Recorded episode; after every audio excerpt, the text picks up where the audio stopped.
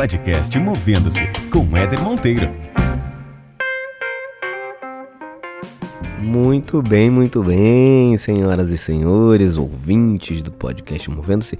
Aqui estamos mais uma vez, mais uma semana. Seguimos firmes e fortes aqui, graças a vocês que têm acompanhado, apertado play em todas as plataformas. Ó, oh, tem uma novidade, hein? Queria anunciar em primeira mão, primeiríssima mão.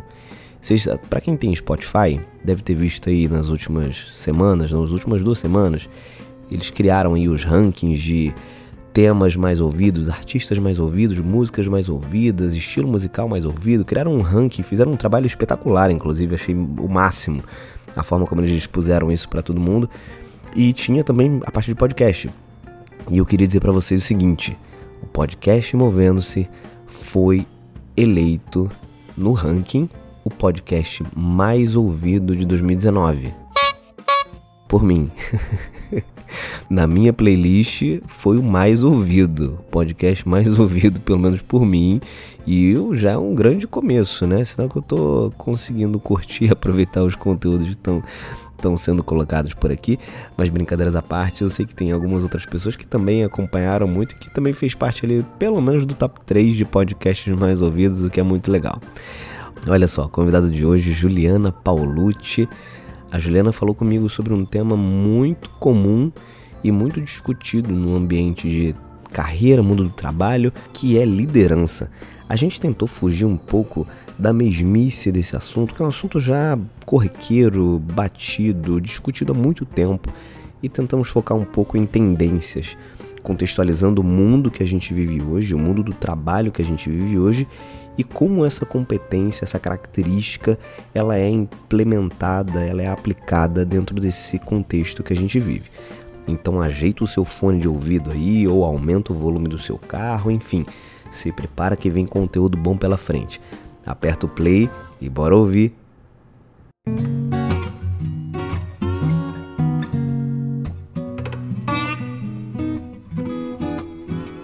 Muito bem, muito bem. Começando mais uma edição do podcast Movendo-se, mais uma semana no ar, mais uma convidada ilustre. Eu, eu tenho feito um, uma retrospectiva dos meus convidados, né? Outro dia eu tava vendo assim, cara, quem, foi, quem foram as pessoas que já passaram por aqui?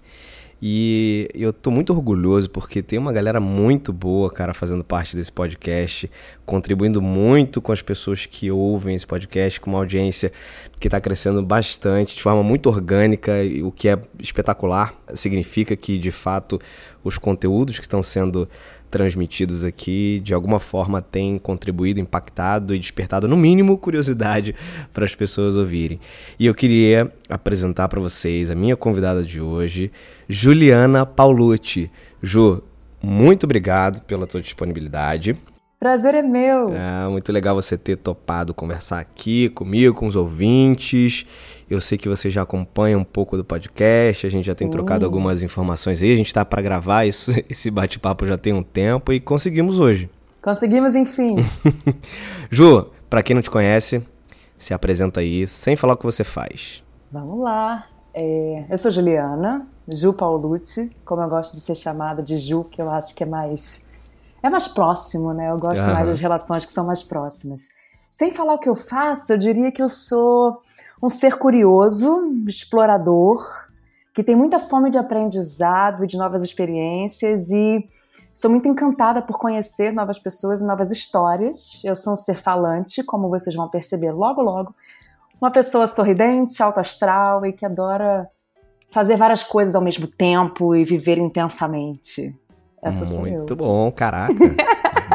Bela apresentação. Então, para vocês que não conhecem, a Juliana já conheceram um pouco da Juliana. Olha só, cada episódio eu tenho convidados que trazem algum tema específico, ou contam a sua história de carreira, ou fazem algum tipo de contribuição aqui em função de, de, de temas que estudam, que conhecem, que se aprofundaram e que tem a ver com o conceito desse podcast, que é compartilhar assuntos relacionados à carreira, mundo do trabalho.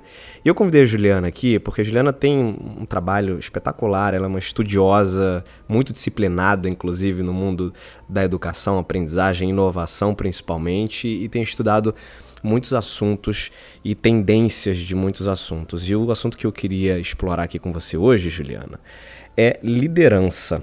Um assunto tão comum, tão batido, né? Muita gente fala de liderança há anos e anos e anos, mas eu queria que você trouxesse uma perspectiva diferente. E eu sei que você vai trazer uma perspectiva diferente porque foi o que a gente combinou, certo? pois é.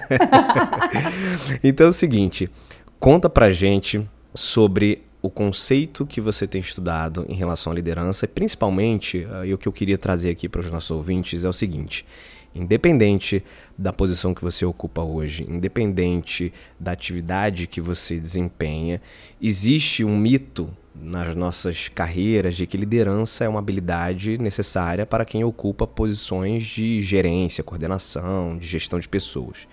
E a Juliana vai mostrar que não é exatamente isso. Certo, Juliana?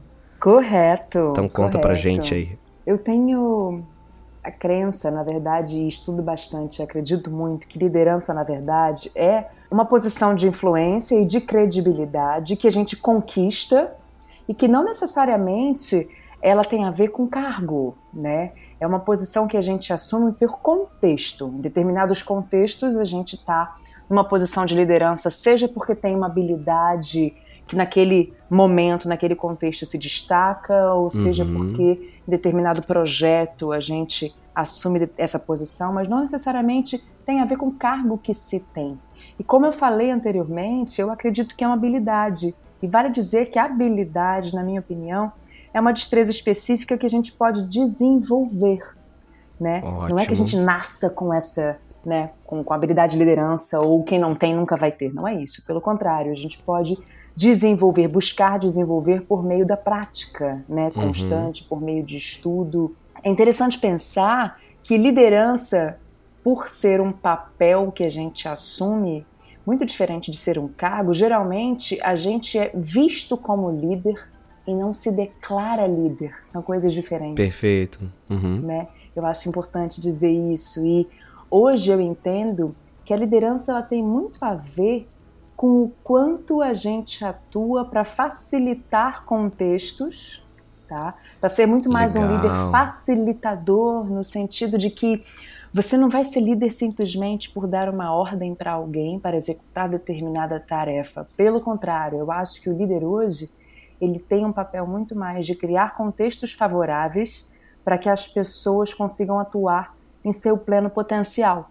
Então ele é um líder muito mais de contextos do que de qualquer outra coisa, né? Que cria ambientes que são favoráveis. Cara, acredito muito nisso e vejo cada vez mais, eu, eu que acompanhei ao longo da minha trajetória aí nessa área de, de recursos humanos, acompanhei muito a, a evolução das estruturas de plataformas de desenvolvimento de liderança, competências necessárias. E ao longo dos últimos anos isso foi sendo transformado, né? que é um pouco do que a gente vai falar aqui. E eu percebo hoje, é, talvez muito mais do que num, num passado recente, a necessidade da liderança ter um viés muito mais de facilitação, como você disse, uhum. né, de cocriação junto com uma equipe, uma equipe que cada vez mais é diversa, que cada vez mais hum, rejeita de certa forma a hierarquia, então está muito mais uhum. preocupada em ter um ambiente de, de aprendizagem, de criação, de discussão, inclusive com seus superiores, né, organizacionais, mas que, acima de tudo, consigam construir juntos alguma coisa, algum, algum propósito dentro da organização. Né? E acho que essa liderança começa a perder um pouco dessa característica de, de hierarquia, né, Juliano? Quando você fala de facilitação, é, vai, muito, vai muito ao encontro disso, né? Sim, e você citou uma outra palavra que eu acho que é fundamental, que é a diversidade. Uhum. Eu que trabalho com inovação já há mais de 10 anos, né, diretamente com o assunto design, negócio, inovação, uhum. é, eu vejo a diversidade hoje como um potencial para inovação, se não pré-requisito, viu? Vou além do potencial. Eu acho que hoje é, eu vejo como pré-requisito essa soma de perspectivas distintas, experiências diversas, ponto de vista diversos. Ela para mim é combustível para a inovação.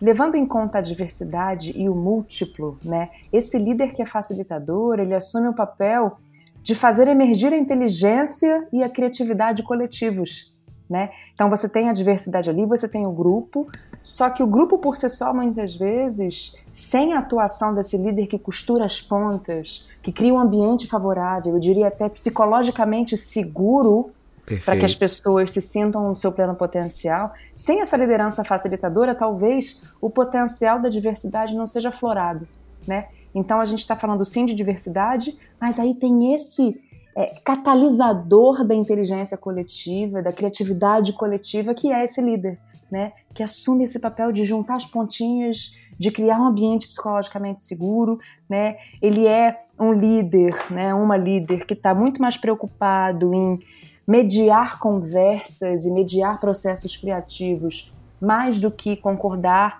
ou discordar. Ele é um líder que está muito mais preocupado em fazer as perguntas certas, em questionar, em, em ser provocar um pensamento crítico mais do que dar as respostas certas, né? Ele é um líder que está muito mais atento e tem o hábito de escutar ativamente para entender, né? Total, e não total. simplesmente para responder. Então, eu acho que tem um papel muito aí de facilitador, de escutativa. Sem dúvida, sem dúvida. Eu, eu, eu tenho observado também uma característica cada vez mais fundamental dentro do ambiente de lideranças, sejam lideranças formais ou informais, né, lideranças de repente de projeto, enfim, o papel em si. Eu tenho percebido que uma necessidade muito clara nos últimos tempos e potencialmente mais requisitada daqui para frente é o papel de gestão da ansiedade. Né? É o líder ser capaz de conseguir gerir a ansiedade de um grupo, gerir a própria, né, ansiedade Sim. principalmente, né, para você conseguir gerir de outras pessoas, mas tem sido cada vez mais requisitada essa, essa característica, né, no, no, no ambiente como a gente percebe hoje, de extrema complexidade, velocidade gigantesca de mudança, de disrupção o tempo inteiro, com muita informação. O nível de ansiedade das pessoas nas organizações aumentou muito, né? É um negócio muito curioso muito, isso. Muito. E o papel do líder nesse momento, para mim, é, como gestor de ansiedade, é fundamental. Haja terapia, né, amor? Nossa Senhora. Mas é, porque aí primeiro eu acho que para você gerir a ansiedade de alguém, de um grupo, você tem que gerir a sua própria, como você mesmo disse, né? Então, Exatamente. Então começa gerindo sua própria e depois, definitivamente, a gestão da ansiedade tem a ver com o que a gente mencionou antes, que é a criação de um ambiente psicologicamente seguro, né? Uhum. Que eu vejo como fundamental, o que está inclusive diretamente associado à cultura organizacional. Né? Cultura tem muito disso, de você conseguir muito. criar um ambiente psicologicamente seguro para prosperidade, para o trabalho acontecer de forma mais simples, de forma mais ágil. E aí eu fico pensando que essa gestão da ansiedade vem muito do alinhamento, né? Porque quando você tem um líder que se preocupa em dar as informações, um líder que se preocupa no alinhamento é, de estratégia, um alinhamento uhum. de valores, um alinhamento de expectativas. Eu acho que esse alinhamento, essa transparência da informação e do encaminhamento do trabalho, eu acho que já tem um papel muito importante nessa gestão da ansiedade, porque a ansiedade, eu acho que de um time tem muito a ver com aquilo que você não sabe, com o que não está dito, uhum, né? Uhum. Com aquilo que as pessoas ficam é, conjecturando. Exato. E se você está lidando num ambiente de transparência, sabe, de é, clareza da informação, de alinhamento de estratégia, de alinhamento de valores, o que é fundamental, eu acho que isso já faz por si só né, um gerenciamento dessa, de toda essa ansiedade que possa existir. É, a, a, boa, velha, famosa comunicação, né? Quando eu comecei minha carreira, os grandes problemas organizacionais, de cultura, de liderança, passavam por comunicação. Uhum. Hoje continuam, né? Nada Gente. mudou no fim das contas, né? Assim, as coisas só se, se transformaram, né? a embalagem do produto talvez mudou um pouco, alguns temas entraram novos, mas no fundo a gente continua vivendo grandes problemas de comunicação, ou seja, na verdade a comunicação causando algumas dificuldades, alguns problemas que a liderança precisa contornar. No fundo, no fundo, a gente permanece humano, né? Então, tudo no fundo, no fundo, independente para mim da indústria ou do tamanho da organização, tudo vai pautar, pautar é, é, nas relações, né? uhum. né? Tudo é uma questão de como as relações se estabelecem dentro de uma organização. Eu acredito, inclusive, que a definição de cultura é muito isso. Como as relações acontecem dentro de uma organização. Né? Uhum. E aí, quando a gente fala de gestão da ansiedade, nada mais é do que a gestão das relações. Quando a gente fala de potencial de uma organização, nada mais a gente está falando do que um potencial que é gerado e gerido pelas uhum. relações humanas. Uhum. E a comunicação, eu acho que em todas as esferas, ela é um problema essencialmente humano, pensa só. Né? É Nas relações que a gente tem familiares, a comunicação é sempre uma grande questão. Nas relações que a gente tem amorosas, a comunicação é sempre uma grande questão. Exatamente. E nas organizações não seria diferente. Não vai ser diferente. Afinal de contas, as organizações nada mais são do que microcosmos ou macrocosmos, enfim, do que as relações que acontecem fora dali, né? Da sociedade como um todo. É um espelho disso. Então, sim, a comunicação é um grande desafio. Ainda não são constituídas por robôs somente, né? Talvez um dia. Ah, nem serão. nem serão. Também, também, acho que não, também acho que não. Olha só, me conta um pouco o que, que você está fazendo hoje, Juliana, de, de, trabalho, de desafios, como é que estão os seus projetos hoje e por que, que você está falando sobre esse assunto aqui com a gente? Hoje eu sou sócia diretora de inovação da Laje. A Laje é a frente de inovação da agência Ana Couto, né, que é uma agência que já tem aí 26 anos de estrada, uhum. falando de branding, uma das maiores do Brasil. E a Laje tem quatro anos e meio. Começou como uma escola, uma escola não convencional, voltada a assuntos e que tangenciam a inovação e muito da percepção na época da própria Ana de que muito se fala de inovação no Brasil, mas existia aí um desafio, um, um gap muito grande entre o querer fazer e o fazer de fato, né? Então a Laje surgiu como uma escola, um núcleo de ensino e aprendizagem para trazer para o mercado, para as pessoas e para as organizações método e ferramental para materialização da inovação. Perfeito. Isso, como eu disse, já tem aí quatro anos, quase cinco, né? Uhum. E aí, de dois anos, pouco mais de dois anos para cá, é, a Laje começou a perceber essa oportunidade, na verdade, né, de atuar de fato como um acelerador da inovação nas organizações. Então, surgiu e foi é, é, concretizada de fato uma frente de projetos de inovação, né, de consultoria, para atuar por um lado, com inovação em negócios, ou seja, com desenho e redesenho de produtos, serviços, processos, modelos de negócio.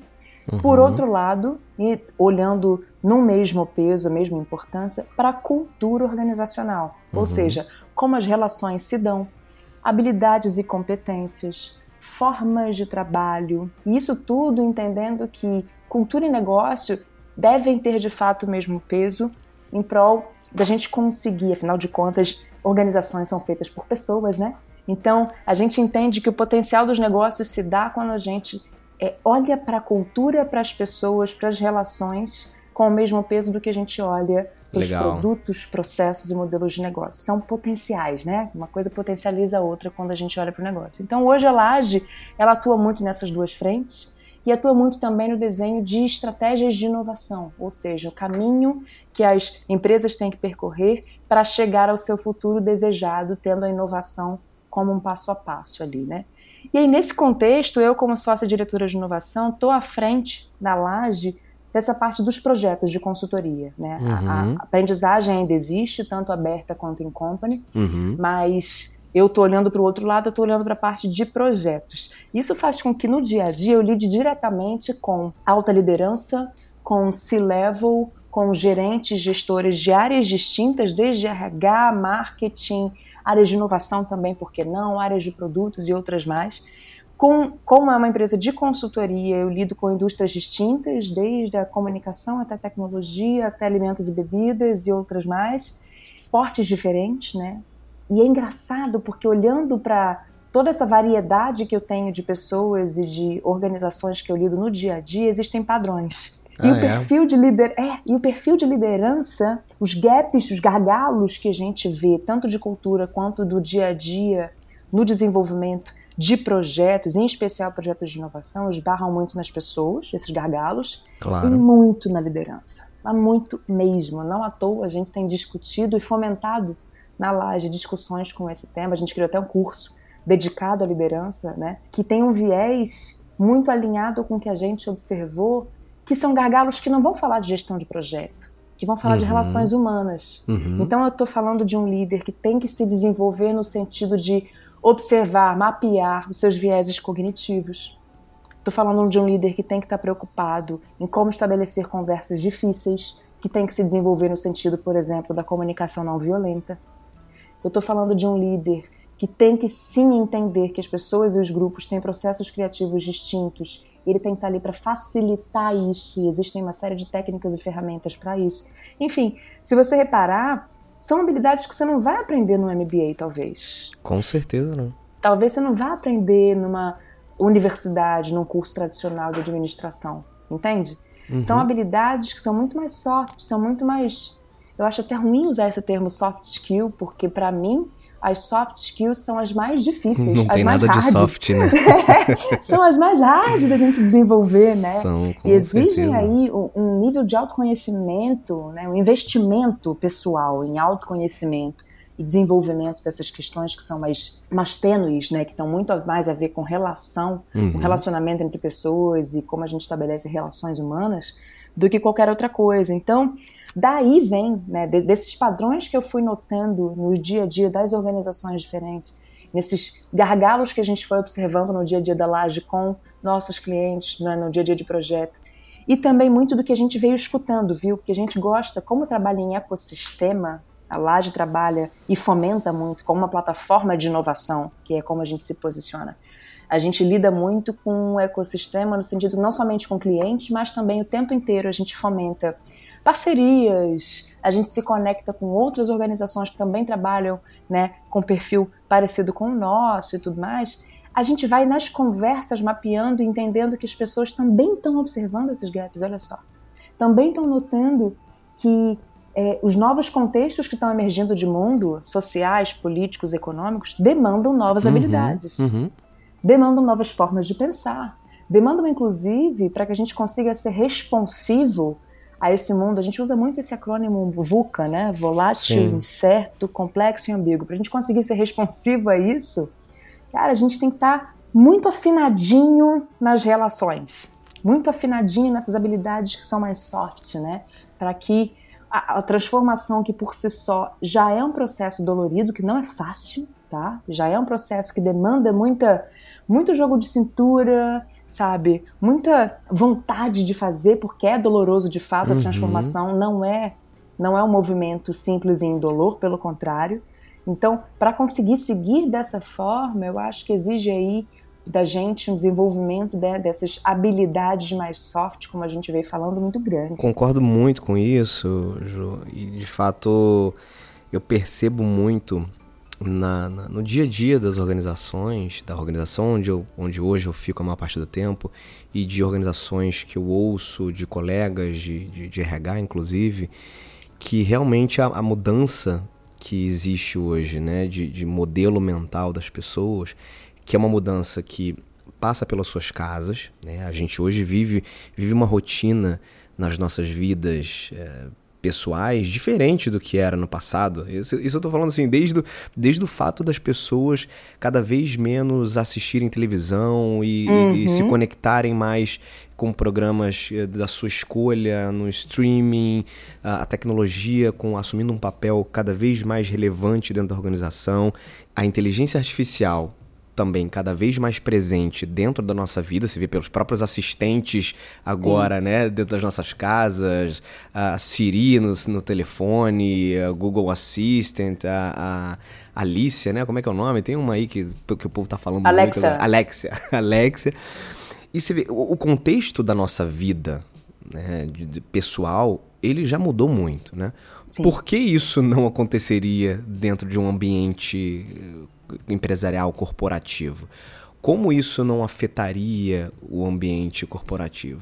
Mas o que eu percebo é que muitas organizações ou muitas lideranças ou não, não se atentaram para esse fato ainda. Né? Então, continuam fazendo as mesmas coisas ou tendo os mesmos comportamentos de gestão, inclusive, de liderança, Uhum. né, da escola clássica lá de liderança que a gente vê aí já de, de 20 anos atrás, só que num contexto de mundo que é muito diferente.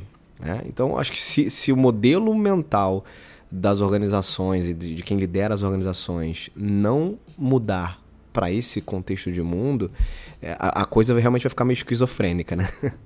Sim, eu acho que a boa notícia é que talvez seja por já perceber que é uma questão de sobrevivência, a transformação não é mais uma questão de diferencial, ou você muda ou você vai ficar para trás muito rápido. Não é pouco rápido, não, é muito rápido.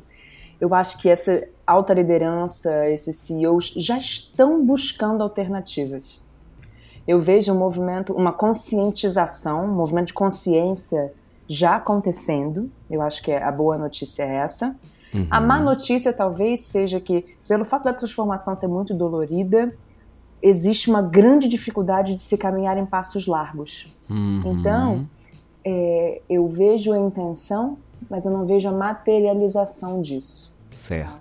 Eu acho que o primeiro passo é ter consciência. Então, a consciência eu acho que está acontecendo. Totalmente. O problema totalmente. maior, eu acho, é a gente ver isso se materializar na velocidade que a sociedade, que os avanços determinam. Né? Eu acho que a questão maior está aí. O problema é que muitas vezes a gente resolve mudar na crise, né? Na dor. Quando Sim. realmente a, a, coisa chega, a dor vem, aí você não tem escolha, né? Então, Sim. mudar quando não se tem escolha é um processo bem mais doloroso e bem mais difícil, né? Então, acho que o grande desafio é ganhar essa, ampliar essa consciência e talvez colocar um ritmo diferente né, na velocidade dessa mudança antes de você não ter mais nenhuma alternativa, não conseguir mais tempo hábil para construir, pensar alguma coisa que, que respeite inclusive o, o, contexto e cultura, o timing da, da tua Sim. organização, né? E eu acho que o interessante nesse processo todo é que existe uma necessidade cada vez maior da gente aprender, desaprender e reaprender. Uhum. E o primeiro passo para a gente aprender, na minha opinião, é assumir que não sabe alguma coisa, né? Que quando a gente acha que sabe, obviamente a gente não está aberto a aprender Com nada. Certeza, então, cara. Assumir, e na minha opinião, o líder também tem que ter muito disso. Assumir que ele não tem todas as respostas e tudo bem. Uhum. Sabe? Tudo bem não ter todas as respostas. E a partir disso, ele vai estar atento para entender que se o, se o contexto muda numa velocidade tal, uma resposta que ele tem hoje, ele pode não ter daqui a né, X tempo. Então, estar tá aberto ao aprendizado e ao reaprendizado é fundamental. Né? E nesse sentido, se você parar para pensar, para um líder assumir que ele não tem todas as respostas para poder estar tá aberto para aprender, existe aí um, um, espaço de vulnerabilidade que é fundamental. E é uma vulnerabilidade que perpassa não somente ele, ele, assumir que não tem todas as respostas, mas também assumir que ele é humano, né? Então ele é um líder que está passível de erro. Uhum. Ele é um líder que está passível de não tá bem um dia e assumir que não tá pro time e tudo bem, sabe? É um líder que tá ali jogando junto e que toda essa vulnerabilidade, né, que eu vim falando, é, é, ela mostra para o time, mostra para as pessoas que estão em volta que aquele líder é humano como todos os outros, né, inclusive como os próprios membros do time. E aí se estabelece uma conexão. E eu acho que essa conexão da humanidade é que é fundamental para a gente conseguir é, é, caminhar de forma de fato colaborativa, de forma de fato é, gerando valor para todo mundo, de forma a ser responsiva às mudanças de contexto. Né? Eu vejo muito é, essa questão da vulnerabilidade como fundamental, assim, como uma habilidade fundamental de, de para os líderes né, daqui para frente. Tem uma autora que eu adoro e que eu conheci deve ter uns três ou quatro anos mais ou menos, talvez três, que agora já está até mais popular, que é a Brené Brown, né? Que a sim, Brené, sim.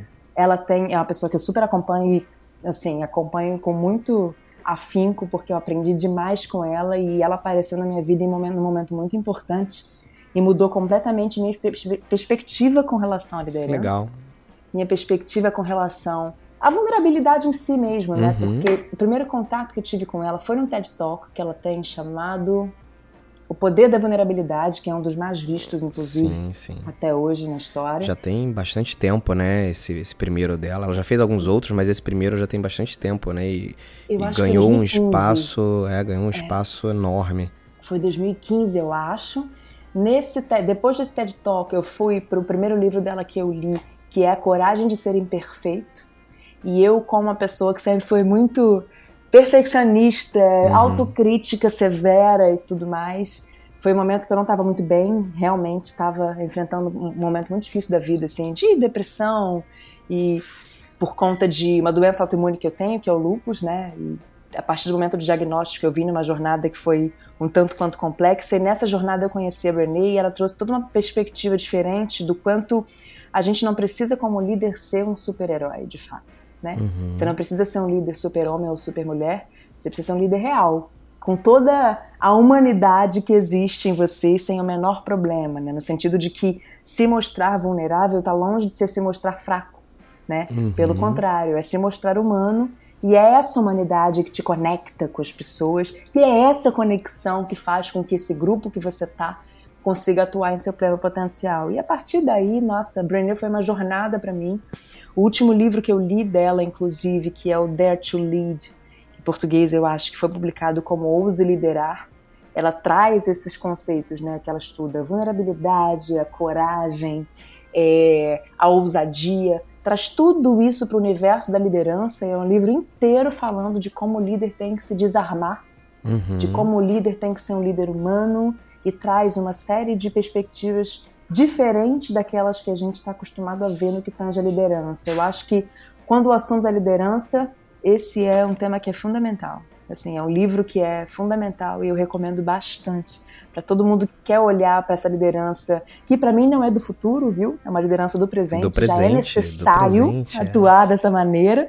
Eu acho que ela é uma grande referência, viu? Muito legal. E Ju, olha só, você, a gente falou aqui no começo do nosso bate-papo sobre o fato de, de dessa habilidade de liderança ser algo plenamente desenvolvível, né? Se existe Sim. essa palavra. Se quem está escutando a gente hoje, eventualmente quer desenvolver essa habilidade eh, para assumir uma posição de liderança ou simplesmente para desenvolver essa, essa característica, alguém que já tem uma posição de liderança e quer talvez também aprimorar. O que, que você traria de, de dica né, no, no, contexto de mundo de aprendizagem que a gente vive hoje e nesse contexto todo que a gente está falando aqui de uma liderança uh, humanizada? O que, que você traz de, de sugestão no processo de desenvolvimento em si, como primeiros passos aí para quem quer se atentar uh, mais para esse, esse contexto de nova liderança aí do futuro? Eu acho que um primeiro grande passo, por mais que pareça óbvio, mas não é nada óbvio, é treinar a escuta ativa. A gente é muito humano, é né? muito normal para gente falar mais do que escutar.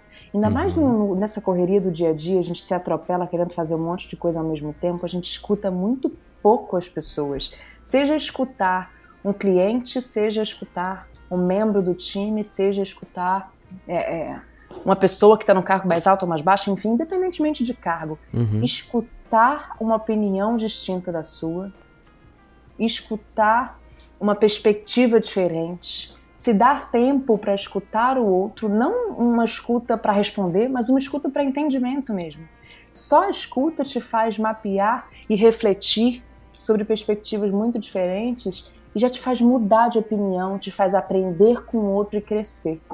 Eu acho que um grande passo que eu dei particularmente foi de desenvolver o hábito da escuta genuína, sabe? Uhum. Aquela escuta sincera, e é uma escuta que te coloca numa posição de aprendiz. Sem dúvida. É aquela escuta para aprender de fato, independente da pessoa que você esteja lidando, assim. E é interessante que a partir do momento que você se coloca nessa posição de escuta para aprendizado, você de fato aprende tanto e tão mais rápido, sabe? E aí tem pessoas que entendem esse movimento de escuta e diálogo como perda de tempo. Eu entendo como investimento. Porque te poupa muito total, tempo depois. Total. Uma vez total. que encurta a tua curva de aprendizado, sabe? E te faz conseguir de fato criar de forma mais ágil, responder a problemas complexos de forma mais ágil. Afinal de contas, isso vem muito também ao encontro da questão da diversidade, né? Se a gente tem em volta uhum. da gente pessoas diferentes que pensam diferente, têm experiências de vida distintas, caramba, por que não fazer uso disso? Né? É verdade. E eu acredito muito naquela máxima que já é bastante batida, mas enfim, eu acredito de que um grupo vai ser sempre muito mais inteligente do que o mais inteligente daqueles indivíduos. E é um fato. Uma pessoa uhum. super inteligente, super criativa sozinha, nunca vai ser mais inteligente e mais criativa do que um grupo de pessoas. Então, muito vamos bom. assumir isso de fato, fazer uso disso, né? Eu acho que começa por aí, começa pela escuta. E como treinar essa escuta num, num mundo em que o mais difícil, de fato, hoje é você conseguir parar para escutar as pessoas. A gente, uh, eu costumo dizer que a escuta, o exercício da escuta é um, é um princípio fundamental para você exercitar empatia, né?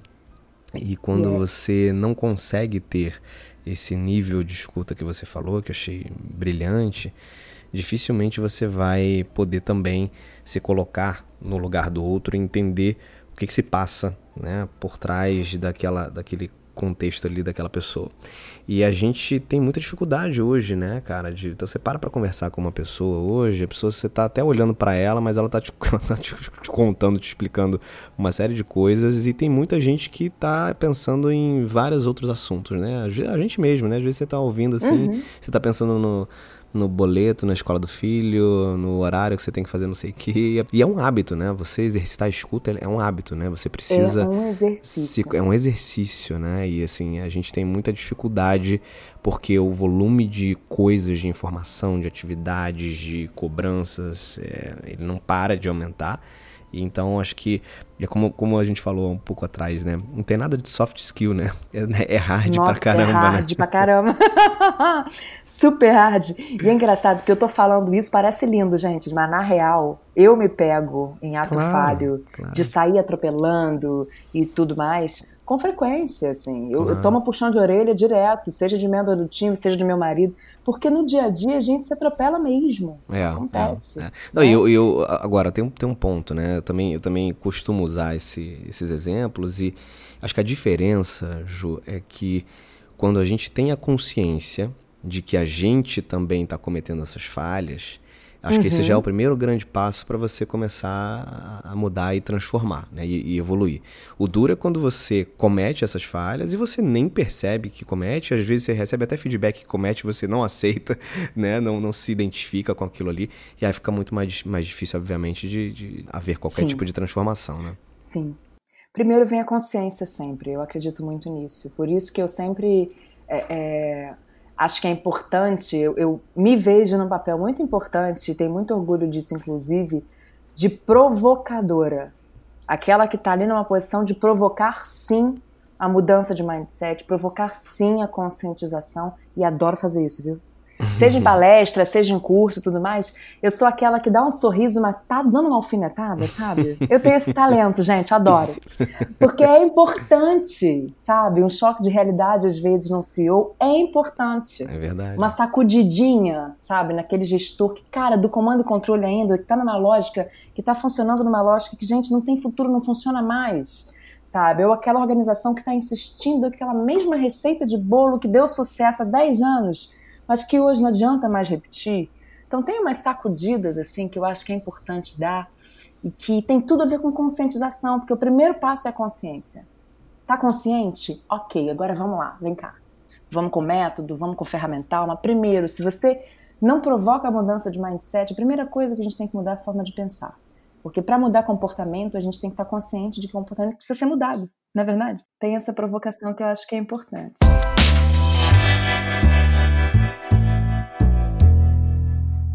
Ó, você já conhece o podcast Movendo-se?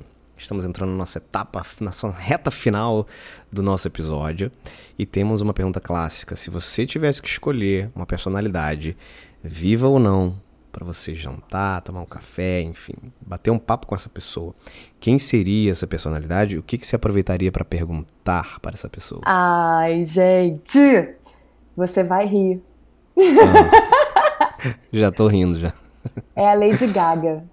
Lady Gaga. Uhum. Caraca, que inusitado. Sim. Agora explique por quê. Vou o que explicar. Você perguntaria. Gente, ela é uma pessoa que eu vou te dizer, por favor, eu ainda vou conseguir. Não tem essa coisa dos seis, seis pontos de contato? Tem seis pessoas na minha rede que vão me levar até ela um dia, tenho certeza. Uh, uh. Então, Lady Gaga, ela tem duas questões que eu também tenho. Então, eu, ela tem lupus e fibromialgia, assim como eu, que é uma doença autoimune, hum. o lupus, e a fibromialgia é uma síndrome também não é autoimune, mas também é crônica, ambas, né? E ambas não têm cura comprovada. E aí, é, teve aquele clássico, né? Ela cancelou o show dela no Rock in Rio, no por, Rock in conta Rio, de, né? por conta do lúpus e da fibromialgia, porque ela estava em crise na época. E eu, por ter vivido e viver constantemente com essa necessidade da gestão constante da energia, com a gestão da doença autoimune que não tem cura e tudo mais, gente, eu consigo entender perfeitamente tudo que ela sentiu. Uau. Consigo entender perfeitamente, inclusive para quem nunca viu, gente, o documentário dela no Netflix, veja, porque ali diz muito dela. E eu acho ela um canhão, é impressionante o que ela cria como uma mulher de negócios, como marca, como empreendedora, performer. Gente, ela é um, uma coisa. Se você olhar, é um ser humano que tem habilidades incríveis, que foi colocada num lugar por contexto adverso, que é o contexto de doença que, que eu também vivo, né? Foi colocada num lugar de um desafio que é enorme e ainda assim é um super sucesso como pessoa, como mulher de negócios. Agora tem uma marca de cosmético e quando você vê, a mulher tá decolando o tempo todo. É uma loucura. Então tem aí uma questão que eu gostaria muito de perguntar para ela que é como é que você faz isso, mulher? Me ensina aqui. assim, não é nem chorando pitanga, não, porque eu até acho que sim, eu sim. aprendi a gerenciar toda essa questão da, da dor crônica e da doença crônica que é o lúpus autoimune muito bem. Eu acho que eu tô aí fazendo um monte de coisa, dando aula, é, tô na laje aí executiva e tudo mais. Eu até que tô trilhando um caminho legal porque aprendi a lidar com isso. Mas ela é um, uma potência, uma coisa louca. Mas acho que mais do que perguntar como é que ela faz isso, eu gostaria mesmo era de dar um abraço e falar assim, cara, conta comigo quando você tiver, tiver caída, tiver mal. Amiga, conta comigo, mensagem, porque eu sei o que você está sentindo. E é muito raro nesse muito contexto legal, de doença autoimune empatia gente total, né? ter empatia, assim, muito, sabe? É diferente, assim. É uma situação que você raramente encontra uma pessoa que sabe de fato o que você está passando, sentindo, pensando. E eu sei o que ela sente e pensa porque eu vivo isso. Então, assim, se eu pudesse Legal, abraçar e falar, amiga, conta comigo. E aí, quando eu precisar, deixa eu contar contigo também. Eu faria isso. Isso aí, isso aí. Muito bom, muito bom. Gostei, gostei da, da, da indicação. Ó, você, você, eu não sei se você antecipou ou se você tem alguma outra indicação, mas temos também um momento literário. Você falou aqui da, da, da Brené, dos livros falei. da Brené Brown. Seria esse de fato? Ou tem alguma outra dica que você quer dar também sobre, sobre literatura para os nossos ouvintes aqui no momento literário? Ai, tenho. Além da Brené, tanto com a coragem de ser imperfeito, quanto com esse Dare to Lead, que eu acho que em português ficou Ouse Liderar, tem um outro autor que eu menciono sempre, quem já viu palestra minha, o curso já sabe com certeza, que é o Nassim Taleb. O Taleb, uhum. ele é um uhum. matemático, tá? E ele lançou três livros super legais e um deles que é o que eu mais gosto, até porque eu só li dois deles, né? Eu li o Cisne Negro e eu li o Antifrágil. Tem um terceiro uhum. que chama Skin in the Game, que eu nunca li. Mas esse Antifrágil, lida com um conceito que super interessante do Taleb, que é a antifragilidade. E antifragilidade nada mais é, na minha opinião, do que como uma evolução do conceito de resiliência, que a gente escuta muito falar, né? A resiliência nada mais é do que a habilidade que um corpo tem de quando sofre determinada pressão, estresse, enfim, e essa pressão ou estresse terminam, ele volta para o mesmo lugar ileso, intacto, né? Já na antifragilidade, não. Depois que essa pressão, o estresse, depois que o tropeço termina, a gente levanta de novo, mas não é voltar para o mesmo lugar intacto, porque a gente aprende quando tropeça. Uhum. Então a gente volta lá na frente, a gente evolui, a gente cresce a partir desse caos, né? Cresce a partir do erro. E eu entendo a antifragilidade, inclusive, como uma das habilidades mais importantes para a liderança hoje, que é a habilidade que a gente tem de tropeçar, levantar aprender e sair lá na frente, né? Constantemente aprendendo e evoluindo a partir do tropeço. Porque o erro vai acontecer, gente, e tudo bem. Eu acho que o lance é o que, que a gente faz com ele. O que, que a gente faz com esse aprendizado. Sensacional, Juliana Paulucci. Ju, cara, super agradável esse papo. Olhei ah, aqui eu agora. Amei. Pô, já tem 40 minutos aqui, sei lá, que a gente começou a conversar e parece que passaram-se 10 minutos de tão, de tão legal que tava. Espero que a gente converse mais vezes, vamos colocar mais temas aí para discutir, para trazer aqui para a pauta desse podcast Movendo-se, que é sempre muito bom contar com gente talentosa e que tem o espírito também de compartilhar e de transformar, como eu sei que você tem. Então, obrigado, viu, pela tua participação. Eu que te agradeço pela oportunidade, foi ótimo. Como é que as pessoas fazem para se conectar com você, Ju? Quem quiser, de repente, trocar uma ideia contigo, como é que te acham? Tô super disponível, adoro bater um papo. Me acham facilmente no LinkedIn como Ju Paulucci e no Instagram também, ju.paulucci. Tá aí, beleza. Ju Paulucci, obrigado de novo. Para vocês que estão ouvindo até aqui, muito obrigado pela, pelos feedbacks que vocês têm passado para para mim sobre o podcast, críticas, contribuições, elogios. É muito bom poder saber que tem gente utilizando esses conteúdos, né, que são conteúdos super democráticos, diversos, com convidados, cada um com seu estilo, cada um com seu perfil, as resenhas também que eu tenho colocado com alguns tópicos para provocar um pouco algumas reflexões, algumas alguns insights e mantenham-se atentos, conectados toda semana e a gente se encontra por aí. Beijos e abraços, até mais.